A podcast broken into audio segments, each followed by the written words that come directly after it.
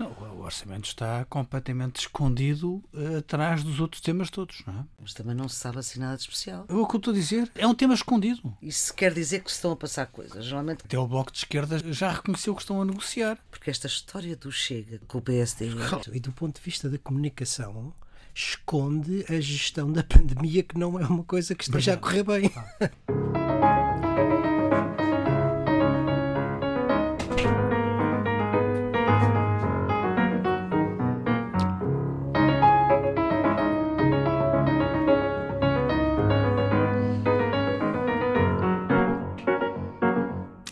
Viva, como estão Nuno Severino Teixeira e Carlos Coelho? Já vos Olá. ouvimos aqui? Olá, vivam. Bom dia, boa tarde, boa noite. Temos esta semana vários temas, todos eles estão interligados, ou boa parte deles está.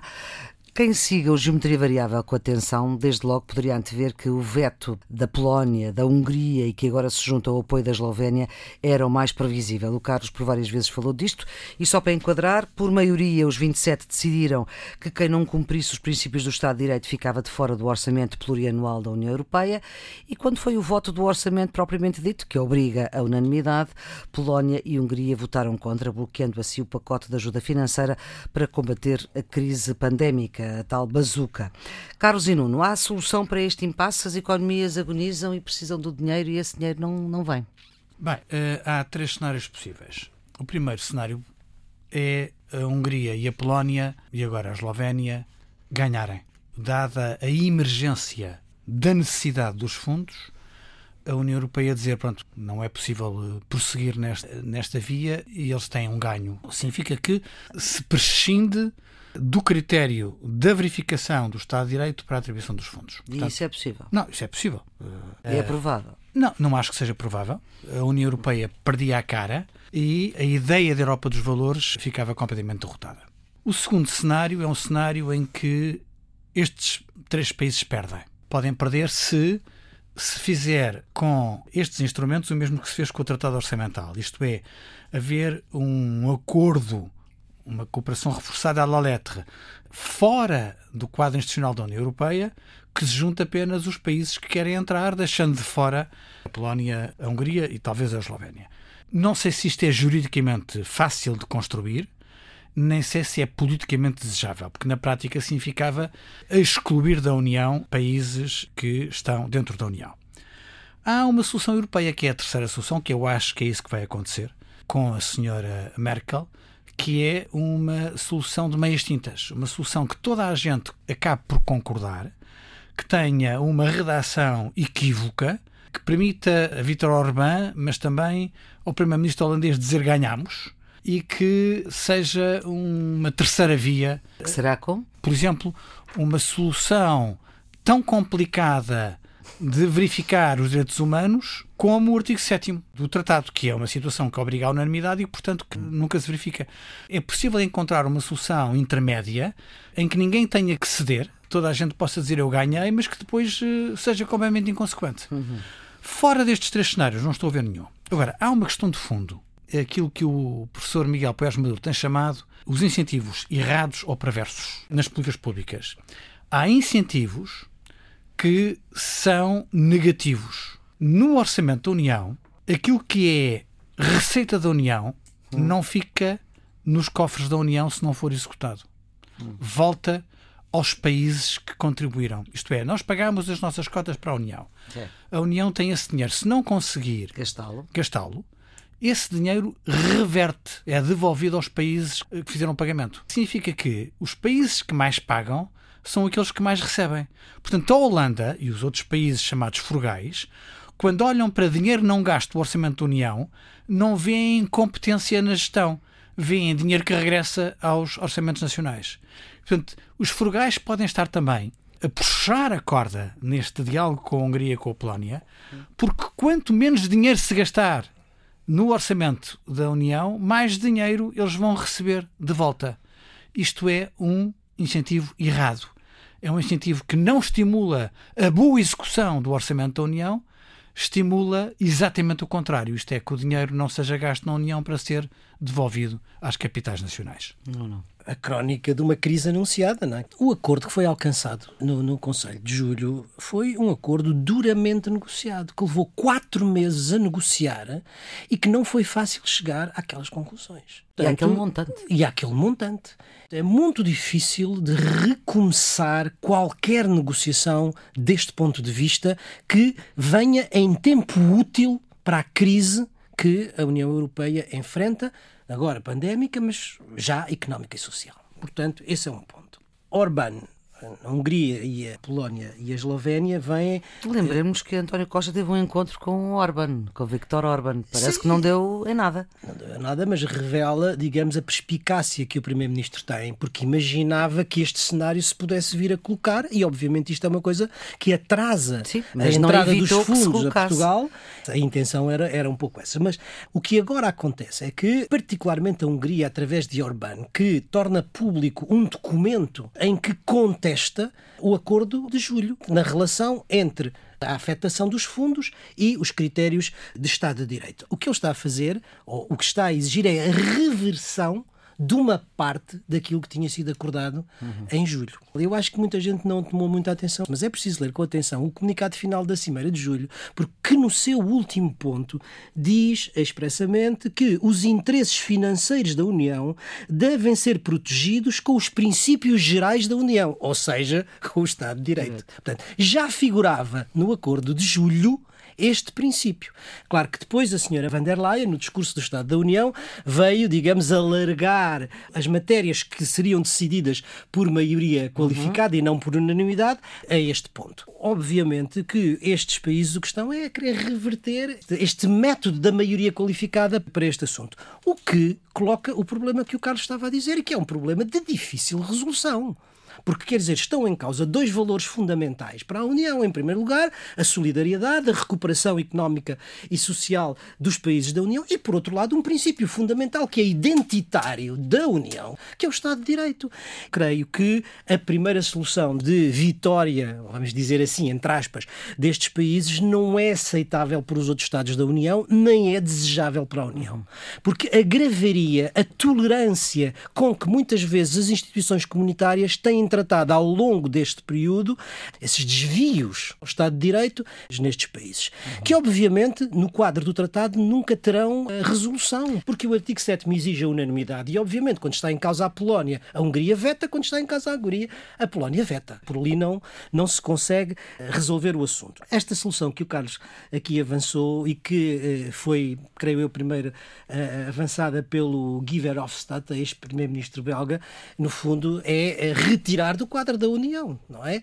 Eh, e fazer ao lado um acordo intergovernamental, uma espécie de cooperação reforçada, como estava a dizer, com opting out e quem não quer não entra. A Hungria não quer, não entra. Não entra. Polónia não, não quer, não entra, mas também não recebe. No dia em que quiser, pode entrar. E sujeita-se às regras. Exatamente. É uma solução que permitiria resolver esse assunto, embora penso que seja muito onerosa politicamente para a Hungria e para a Polónia. Também há quem eh, lançou uma outra ideia, que era a de fazer recurso, digamos assim, para o Tribunal de Justiça e no período em que o Tribunal de Justiça se debruçava sobre isso, ficava suspensa esta cláusula que permitiria a aprovação do orçamento e depois mais tarde se veria. Mas também não resolve o problema. E há outra questão que também não se resolve, que é, ainda que havia força da cooperação reforçada, retirar o fundo do quadro do orçamento plurianual resolveria o problema do fundo, da chamada hum. bazuca, mas não resolve o problema do, do, do, do quadro plurianual. Que é a maior fatia. Que é a maior fatia. E, portanto, tudo isto é bastante preocupante. Eu estou em crer, para dizer a verdade, que a União, isto é o dia a dia da União Europeia. Quer dizer, a União Europeia está imensamente habituada a este tipo de negociações e a encontrar encontrar soluções intermédias, complexas, ambíguas, onde a engenharia jurídico-linguística é uma coisa extraordinária. E estou convencido que se chegará, se não for agora, será no Conselho de Dezembro, penso eu. Agora, isto tem, é preciso dizer, uma consequência económica e social muito grave. É que isto atrasa Exatamente. extraordinariamente a chegada dos fundos. Para nós, Portugal, isso é muito, é muito penoso, muito. Pois primeiro o acordo ao Parlamento Europeu, a aprovação nos Parlamentos Nacionais, isto demora pelo menos seis meses. Uhum. Não temos provavelmente dinheiro uh, a funcionar antes de, do segundo semestre, é o que toda a gente uhum. diz, de 2021. E estes seis meses são seis meses muito duros, com o crescimento do desemprego, certamente, com o crescimento de falências, com uma crise social grave e, e com tudo o que isso implica do ponto de vista do não crescimento económico e as suas consequências na dívida e no déficit. Ora bem, esta quinta-feira, enquanto gravamos, está a acontecer o tal uh, Conselho Europeu que antecipávamos assim na semana passada. Vamos ter o Conselho Europeu. O tal dos fundos dos e do Brexit. fundos e do Brexit. Vamos a ver, eu acho que a Merkel vai fazer a mesma coisa. O Conselho Europeu vai ser formalmente para o Covid. Ela só colocará formalmente a decisão dos fundos na agenda se achar que aquilo tem pernas para andar. Se não tiver, eh, não vai aparecer. E então, esta questão tem de ser assunto. Vai ser assunto para o debate.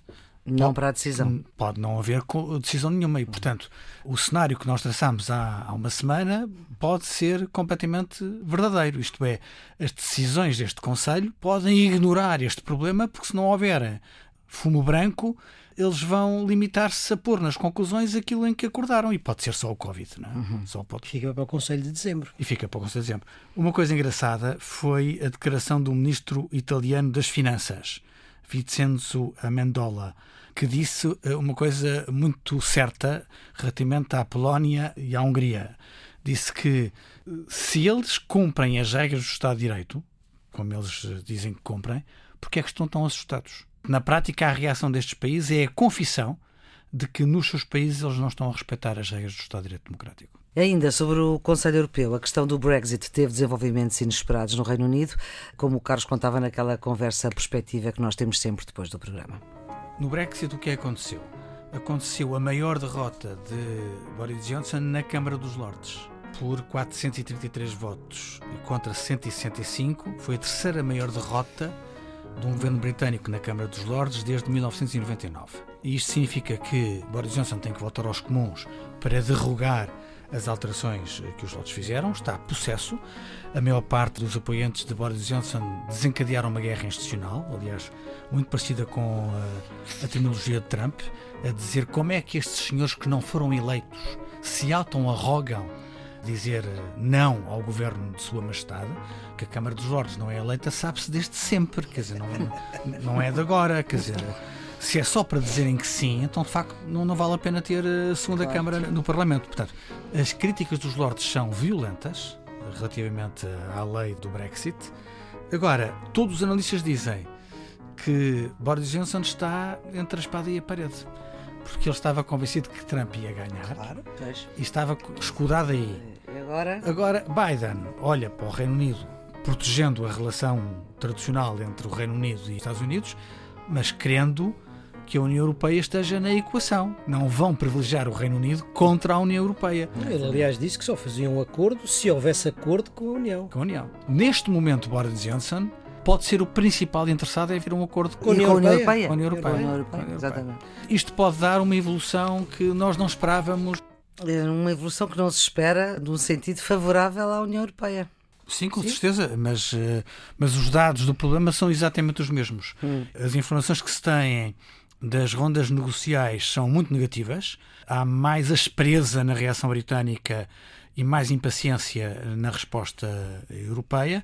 Portanto, se nós tivéssemos que antecipar um resultado em função do clima das negociações, diríamos vai ser um hard Brexit, portanto, um, um no deal, eh, ausência de acordo, mas a verdade é que os dados objetivos racionais lógicos e o contexto internacional, o contexto internacional obrigam Uh, Boris Johnson a um acordo com a União Europeia. Portanto, não sei o que é que isto vai dar. Bom, depois há ainda uma conversa que passou pelos pingos da chuva e que eu creio que vale a pena ouvir petitice barra fantástica de que eles fizeram um comunicado a dar os, os parabéns ao Biden com o nome do Trump por baixo. Essa não sabia. Rasurado, rasurado. Mas como, como é que foi? Quando se joga com as sombras da Folha, da Folha é uma coisa digital, portanto, eles tinham aparentemente dois comunicados, um para a vitória do Trump e ao fazerem a, a, sobreposição, a sobreposição, viram porque Biden e Trump não devem ter o mesmo espaçamento. E, e, portanto, ah, e, portanto, e há umas palavras mais que trocaram. Claro. Quando se fala no segundo mandato, alteram para outra claro. coisa, e portanto aquilo foi uma palhaçada, toda a gente a rir-se, e eles dizem que foi um erro técnico. Como é evidente, tinham os dois comunicados previstos para uma situação e para outra, que não era suposto eles serem fundidos e, portanto, é um erro técnico. Ora bem, quantas notícias já não se fizeram por causa destes erros técnicos? Nuno e Carlos, alguma vez vos aconteceu uma coisa semelhante? Nuno, duas vezes ministro, 20 anos eurodeputado e mais. Ah, mas não me lembro. Não se lembra de. Também não, é que não é das coisas impossíveis. Evidentemente que quando tem este melindre são, são mais picantes. Não me recordo. Muito bem.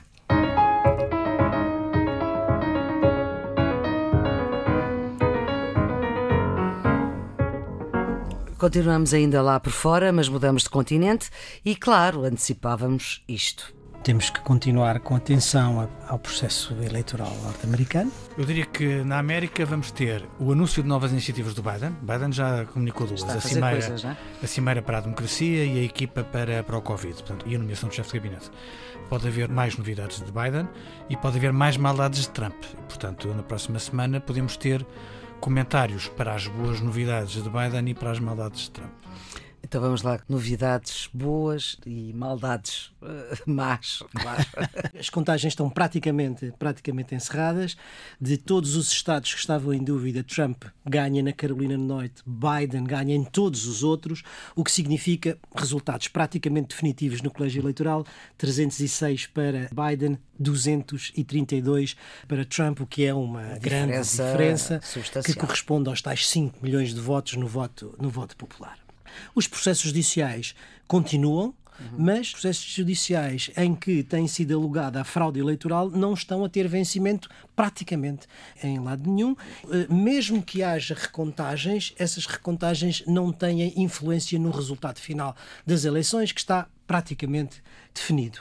É preciso agora esperar então pelo dia 8 e depois pelo dia 14 de dezembro, em que o Colégio Eleitoral acabará por eleger o novo presidente. Tudo se concentra neste momento nas peripécias do processo de transição.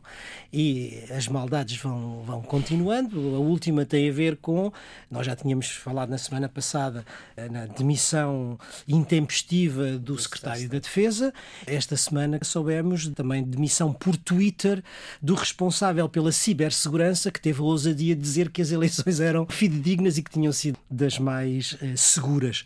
É de esperar que este tipo de questões vá continuando. Digamos, o Presidente faz como se estivesse com plenos poderes e em plena eh, legitimidade para atuar. Já tomou também medidas relativamente ao regresso das tropas do Afeganistão que acabarão por vir dias antes do final do mandato. E, e sobretudo, aquilo que é politicamente significativo continua a ser a resistência hum. no processo de transição, que é absolutamente fundamental e que é, aliás, constitucionalmente consagrado nos Estados Unidos. Uma nota final parece-me que são três organizações mais importantes de médicos americanos, apelaram ao presidente Trump para que, ainda que o não queira fazer nas outras áreas, pelo menos naquilo que concerne à pandemia, tenha um diálogo com a nova administração Biden, com o presidente Biden, para que se possa, de facto, começar a pôr de pé o plano federal contra a pandemia. Duas notas. A primeira, eh, para dizer que há um contraste enorme entre o sistema eleitoral americano e o sistema eleitoral eh, brasileiro. O Brasil teve eleições eh, para as autoridades locais, para os prefeitos, para, as autarquias, não é? As autarquias. Teve um voto eletrónico. Em menos de 24 horas teve os resultados todos eh, apurados e as recontagens e as certificações. Um país que tem muitos mais problemas e muito mais pobreza que os Estados Unidos, na prontidão de resposta do sistema eleitoral, uhum. dá 10 a 0 aos Estados Unidos. Depois, as maldades de Trump continuam aquelas que o Nuno já referiu, sondou os seus conselheiros quanto a um eventual ataque contra uma central nuclear iraniana. Lá não há o conceito de governo de gestão, ou não. seja, que não, não, eh, não há. Decidiu a retirada parcial das tropas no Afeganistão e no Iraque, uhum. que vai estar concluído poucos dias antes de Biden dar posse. Um, autorizou a indústria petrolífera a utilizar uma parte do Alasca que estava até agora protegida como refúgio eh, da vida selvagem, medida, aliás, que tinha sido contrariada por Biden na sua plataforma eleitoral. Portanto, Biden disse que uhum. nunca permitiria e Trump aproveita estes dias para o fazer. E não é só dele, é também uma situação dos seus conselheiros. O senador Lindsey Graham, que é um dos principais conselheiros de Trump, pressionou o governo da Geórgia para invalidar votos legais E isto é mais picante porque fez isso junto de um republicano. Portanto, não foi uma guerra entre republicanos e democratas. democratas. Ele telefona um republicano e diz que ele devia invalidar uh, votos, votos legais. Bem, eu acho que há nisto uma sensação de cabeça perdida. Trump está desvairado, mas há também questões de natureza financeira, alimentando esta narrativa de que é possível uh, prosseguir a luta legal para invalidar o que ele chama votos ilegais. Trump continua a receber financiamento da opinião pública para estas ações. E juridicamente ele pode desviar parte deste dinheiro para outras despesas. Isso já é público. Ele está a utilizar grande parte da litigância para continuar a receber dinheiro, para alimentar o seu fundo eleitoral, com pretexto de pagar o legal advice está na prática uhum. a financiar outras coisas e outras despesas. Ora bem, vamos saltar para outro continente, a África, é o mais esquecido, mas é também tão próximo de nós. Uma questão que nós abordámos aqui no Geometria Variável logo desde o início deste programa e que, infelizmente, a realidade obriga a falar de novo e falávamos também no final da nossa conversa na semana passada.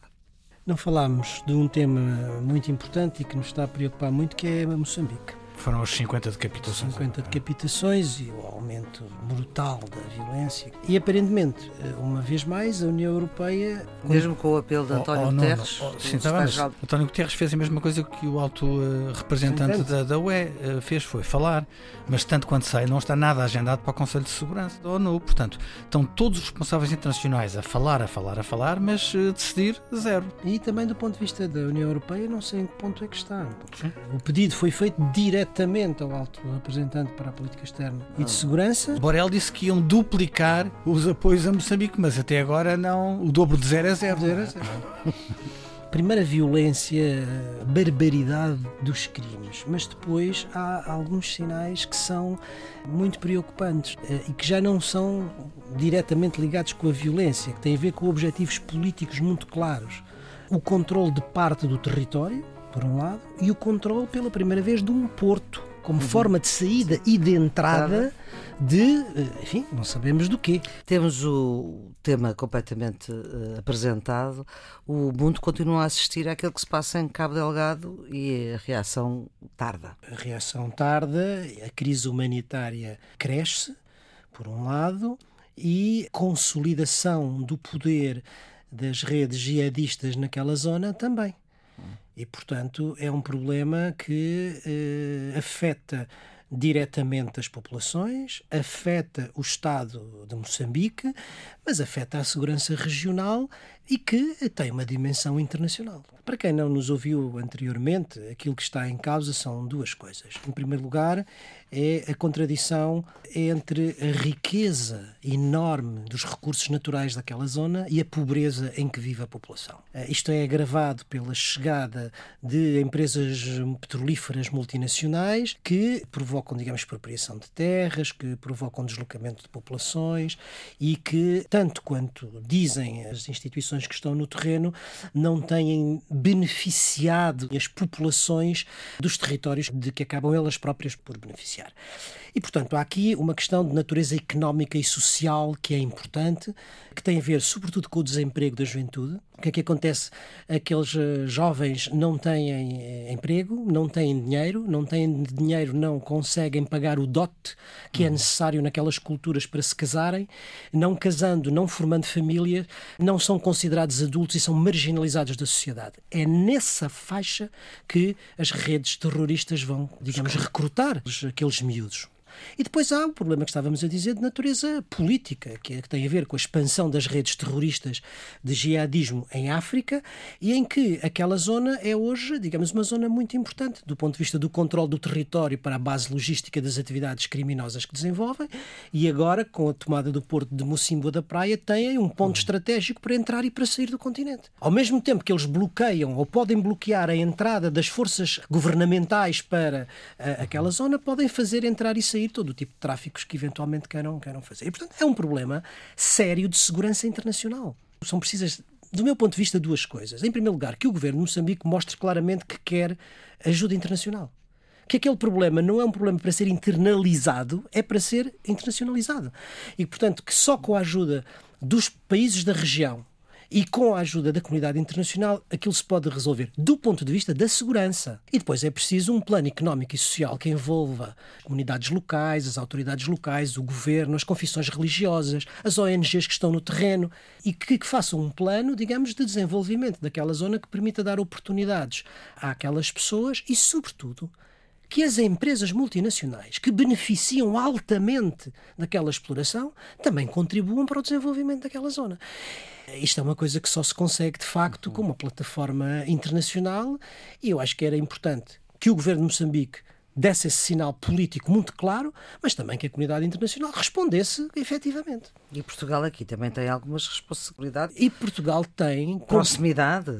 Tem proximidade, tem uma relação histórica, mas tem mais do que isso tem capacidade, porque as forças militares portuguesas têm um conhecimento do terreno, têm uma experiência de cooperação técnico-militar com as Forças Armadas de Moçambique, que é muito importante. É um asset que Portugal tem uhum. e que deve pôr à disposição daquele país, não é? E da comunidade internacional, porque no quadro da União Europeia isso também é importante para Portugal. A BBC diz que há uma grande proximidade entre aquilo que acontece em Moçambique e aquilo que aconteceu no norte da Nigéria claro. com o Boko Haram. Boko Haram que Boko é Haram. a uhum. exploração de e queixas... com o Al-Shabaab na Somália. Exatamente. Que há a exploração de queixas locais, porque há problemas locais. Grande parte das multinacionais recorre a recrutamento internacional, Exatamente. mesmo para funções não especializadas, funções básicas e não local. recrutamento local, o que significa que acentua os fatores de pobreza. Estes grupos islâmicos aterrorizam as comunidades e oferecem um caminho alternativo para os jovens desempregados que não têm futuro, como o Nuno acabou de referir. E dizem da BBC jovens que estão frustrados com o Estado controlado por autoridades corruptas e negligentes. Um estudador moçambicano, Yusuf Adam, eh, diz que o exército, desde o início, espanca as pessoas, leva-as para a prisão e tortura-as e condena o outsourcing destas atividades através de mercenários, quer mercenários russos, quer mercenários da África do Sul. O que significa que há uma incapacidade das forças moçambicanas de lidar com a situação.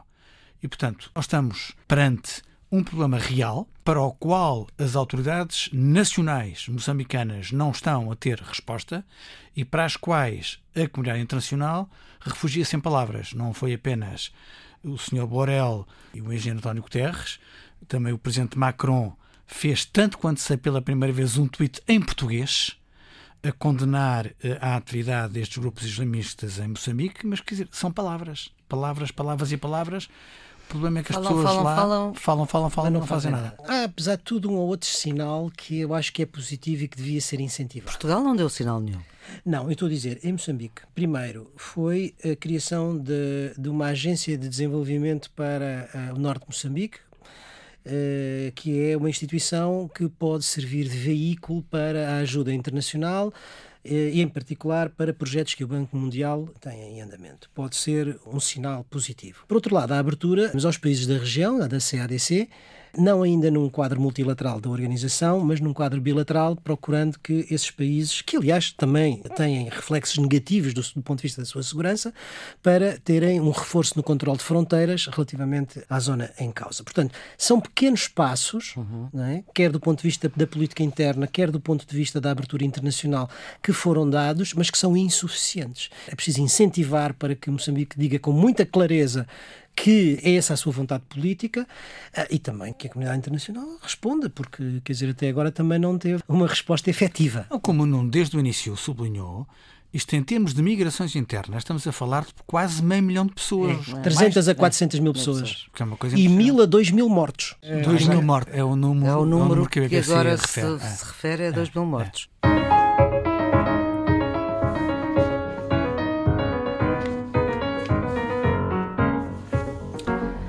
Por cá, ondas de choque políticas aos acordos PSD e CDS com o Chega, apelos de congressos extraordinários. O que é que se pode avançar, Carlos? Não vai haver nada especial. Eu ficaria muito surpreendido se houvesse um congresso extraordinário. Não há movimentação para assinaturas? Não, e mesmo que haja congresso extraordinário, eh, pode ser um tiro no pé, porque pode funcionar como reforço da posição de Rui Rio. Rui Rio, aliás, de uma forma muito habilidosa, colocou em cima da mesa esta semana a ideia de que esta legislatura não vai até ao final e que podemos ter eleições a curto prazo. E disse várias vezes numa uh, entrevista na TVI que não percebia nada de política. Uh, pá, o que significa que dizer para dentro do PSD que nós vamos ter eleições a curto prazo suscita duas reações. Daqueles que querem juntar-se mais ao poder porque lhes cheira a poder. A poder e naqueles que não querem ficar responsabilizados por um eventual insucesso do PSD nessas eleições antecipadas. Isto é, se o Rio fraquejar, é o Rio que falhou, não é a opção interna que o iludiu dentro do PSD. E, portanto, estimular com a proximidade de eleições vai ajudar a apaziguar as tensões internas no PSD. Eu não creio que haja, que haja clima para um Congresso e o Congresso a existir pode funcionar como mecanismo de relegitimação de Rui Rio. Eu, no princípio, a primeira vez que ouvi a entrevista do Dr. Rui Rio, aquela em que ele disse que se o Chega se moderasse, era possível haver um entendimento, um, entendimento com o Chega. Houve quem dissesse, não, isto foi um lapso. A mim não me pareceu um lapso, pareceu-me que era algo que era premeditado, no sentido de que estava pensado e que significava, de facto, uma abertura a porta estava aberta. E depois de ouvir aquela última entrevista do Dr. Review à TVI, fiquei claramente convencido de que não só a porta estava aberta para aquilo que já está concretizado no plano regional, mas também que estava aberta a porta para um entendimento do mesmo género no plano nacional. Portanto, fiquei claramente convencido disso. Como é que interpreto isso? A definição de uma opção estratégica, ou seja, é uma escolha estratégica. O Dr. Rui Rio, perante a atual situação política que se vive de polarização crescente à esquerda e à direita no espectro político português e da rarefação do centro, é uma tendência que vemos de há uns tempos para cá, Lembrem-se que no início do processo da democracia portuguesa, o PS e o PSD tinham mais de 70% do eleitorado, hoje têm menos de 70% do eleitorado. E esta polarização crescente, esta rarefação do centro, deve ter feito o Dr. Rui Rio e provavelmente os seus conselheiros pensar que só é possível chegar ao poder juntando toda a direita, incluindo a extrema-direita. Um dos conselheiros é Pacheco Pereira e está contra isto. Aquilo que me parece que neste momento chega à conclusão é de que para chegar ao poder é necessário fazer o pleno de toda a direita e aquilo que neste momento julgo que é a reflexão a fazer é se aquilo que o PS ganha na prática vale aquilo que perde do ponto de vista dos seus princípios sociais-democratas. Quer dizer, esta avaliação que... Só nas urnas é, é que se pode fazer, não é? Que só nas urnas é que se pode fazer. Também achei outra coisa, aqueles pontos que o Dr. Rio voltou a, a, frisar com muita clareza, de que eram aspectos absolutamente setoriais e que uhum. eram entendimentos particulares, ou seja, a subsidiodependência, a corrupção, a diminuição dos números de deputados, em que ele próprio está de acordo com essas linhas, eu posso estar muito enganado. Como digo, não tenho nenhuma informação inside, mas a sensação que eu tenho é que se está a trabalhar sobre a polissemia das palavras. Os termos que são utilizados, as palavras que são utilizadas, não querem dizer a mesma coisa para o Partido Social Democrata e para o Chega. Creio eu. Porque, por exemplo, se nós olharmos para a questão da subsidiodependência, a subsidiodependência no discurso dos populistas à direita é há pobres, há muitos pobres porque não querem trabalhar. Põem-nos a trabalhar que isto acaba a pobreza. Nós sabemos sociologicamente que isso não se passa assim. Eu acho que esse não é o entendimento que um Partido Social Democrata tem sobre isto. Corrupção. Com certeza que toda a gente é contra a corrupção e é importante que haja os mecanismos de luta, de controle da corrupção. Mas quando o Chega está a falar de corrupção, basta ler os manuais sobre o que é o populismo. Não, isso não é, não, é, não é preciso ir muito longe, estão todos traduzidos em português. Quando chega que fala da corrupção, está a opor as duas áreas que eles acham que, em que a sociedade está dividida, que são os políticos corruptos e o povo puro. E os políticos são todos corruptos. Acho que não é isto que o PSD está. É, é, o entendimento sobre a luta para a corrupção. E a mesma coisa se formos por aí fora, hum. o número de deputados. A gente pode fazer, e com certeza que um partido como o PSD pode ser a favor da diminuição do número de deputados, mas quer com certeza fazê-lo no quadro de uma reforma eleitoral, não é? O Chega não quer reduzir o número de deputados porque tem que acabar com os políticos porque são todos corruptos. Quer dizer, não é a mesma coisa. E é preciso dividir essas áreas, porque isso são princípios fundamentais que definem a identidade dos partidos e não é indiferente. Agora, voltando ao princípio. O mais importante de tudo, do meu ponto de vista, até nem são estas coisas. O mais importante de tudo é a ideia de que, ao dar direito de cidade, não do ponto de vista formal ou jurídico, com certeza, o Chega é um partido que legalizado no Tribunal Constitucional, com assento na Assembleia da República, mas não estamos a falar no plano formal, estamos a falar no plano político. E é aí que as coisas se põem. Portanto, do meu ponto de vista, aquilo que de facto neste momento é, e se calhar só se pode ver em termos eleitorais, como a Maria Flor estava a dizer, é saber se o que se perde do ponto de vista dos princípios do PSD vale aquilo que se ganha do ponto de vista prático uh, e do poder, digamos assim. Gostava ainda de vos ouvir para fechar. Sobre as declarações que a diretora-geral do CEF prestou à RTP, à jornalista Cândida Pinto, pela primeira vez Cristina Gatões falou e disse que houve tortura no caso do cidadão uh, ucraniano morto nas instalações do CEF no aeroporto de Lisboa.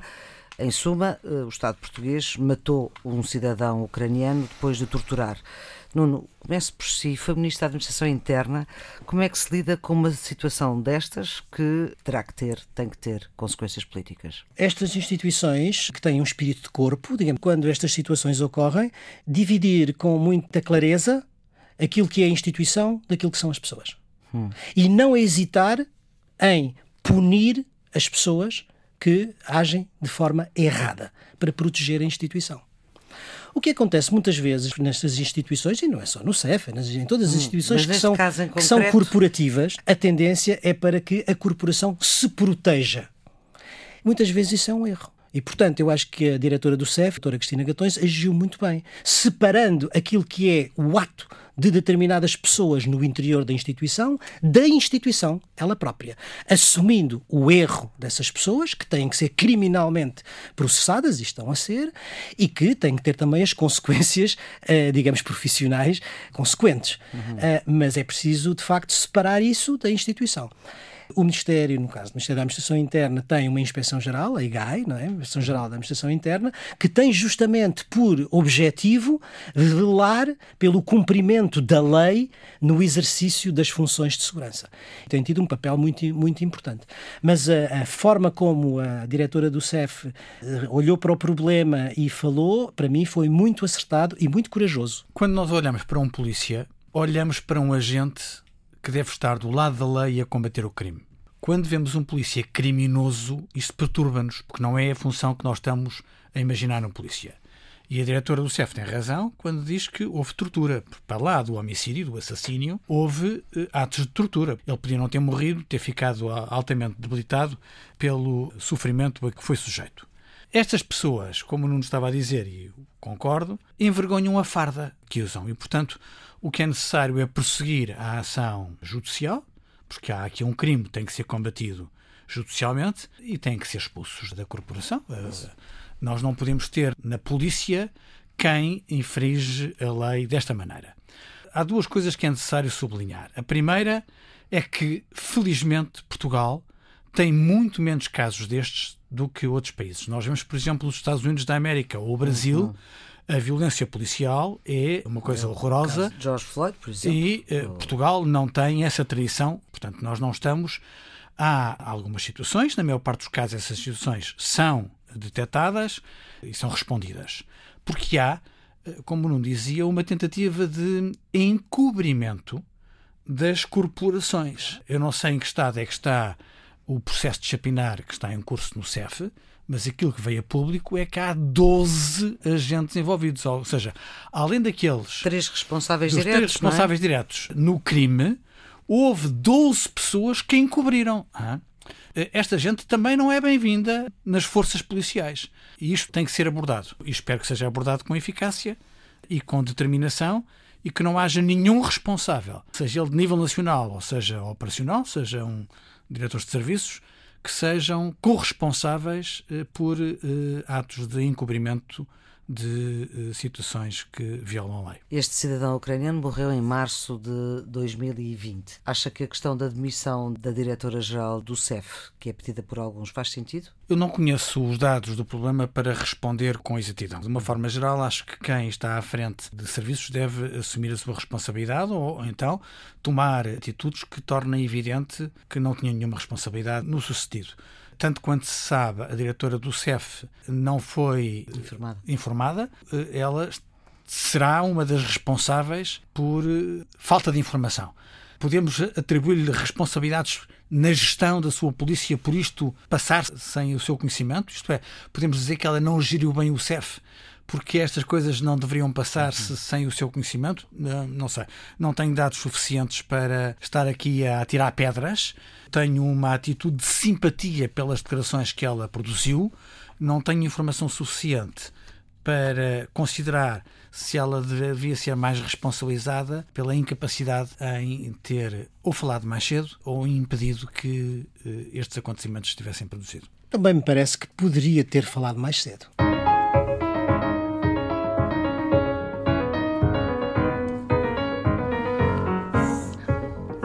Vamos para os redondos, bicudos e quadrados. Coisas boas. Eh, a Organização Mundial de Saúde lançou uma estratégia para combater o cancro do colo do útero.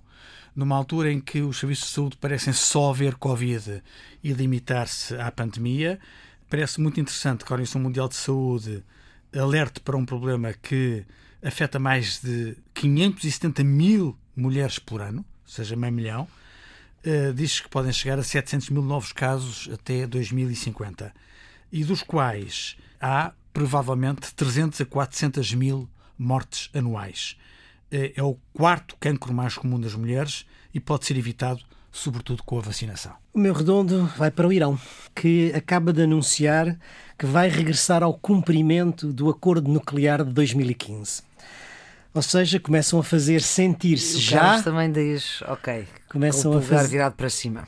Até um like. É, é, é os efeitos Biden, não é? Começam a fazer-se já a sentir as boas notícias da vitória de Biden, ainda antes de ele ser presidente. Bicudos, coisas más. Revelação do Tribunal de Contas de que o Programa Operacional de Apoio às Pessoas Mais Carenciadas teve uma taxa de execução de apenas 32%. Ou seja, passado 5 anos de execução com dinheiros no Fundo Europeu para apoiar as pessoas mais carenciadas, só 32% de execução em Portugal.